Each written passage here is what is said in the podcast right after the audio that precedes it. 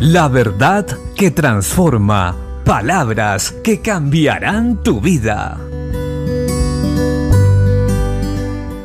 La Biblia dice en el primer libro de Samuel capítulo 1 verso 10, Ella, con amargura de alma, oró a Jehová y lloró abundantemente, e hizo voto diciendo, Jehová de los ejércitos, si te dignares mirar la aflicción de tu sierva, y te acordares de mí, y no te olvidares de tu sierva, sino que dieres a tu sierva un hijo varón, yo lo dedicaré a Jehová todos los días de su vida, y no pasará navaja sobre su cabeza. En este texto bíblico podemos considerar varios aspectos importantes a tener en cuenta como hijos de Dios. En primer lugar, que las dificultades diarias de la vida, por más duras que sean, no nos pueden apartar de la presencia de Dios. Por el contrario, nos deben impulsar a buscarlo más. Esta mujer estaba estéril. No podía tener hijos y era una afrenta muy grande para su época. Pero ella buscó al Señor con amargura de espíritu, fue sincera delante de la presencia de Dios y clamó por ayuda. Así hoy nosotros también debemos acercarnos en medio de cualquier circunstancia, porque así demostramos que confiamos en el Señor. En segundo lugar, esta mujer pidió un hijo no solamente para satisfacer un deseo personal, sino que pidió un hijo también para glorificar a Dios.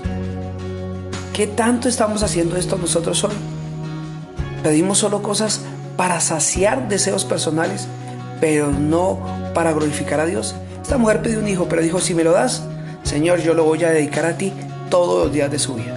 Y esto lo hizo así. Ella cumplió su promesa. Cuando Dios hace un milagro y ella puede concebir y da a luz un hijo llamado Samuel, ella lo entrega, lo dedica todos los días de su vida al Señor. Lo lleva a la casa, lo desteta y lo lleva a la casa, al templo del Señor. Ya sabemos la historia. Este niño llegó a ser un gran hombre de Dios. Tú y yo, ¿para qué estamos pidiendo? ¿Para qué estamos orando?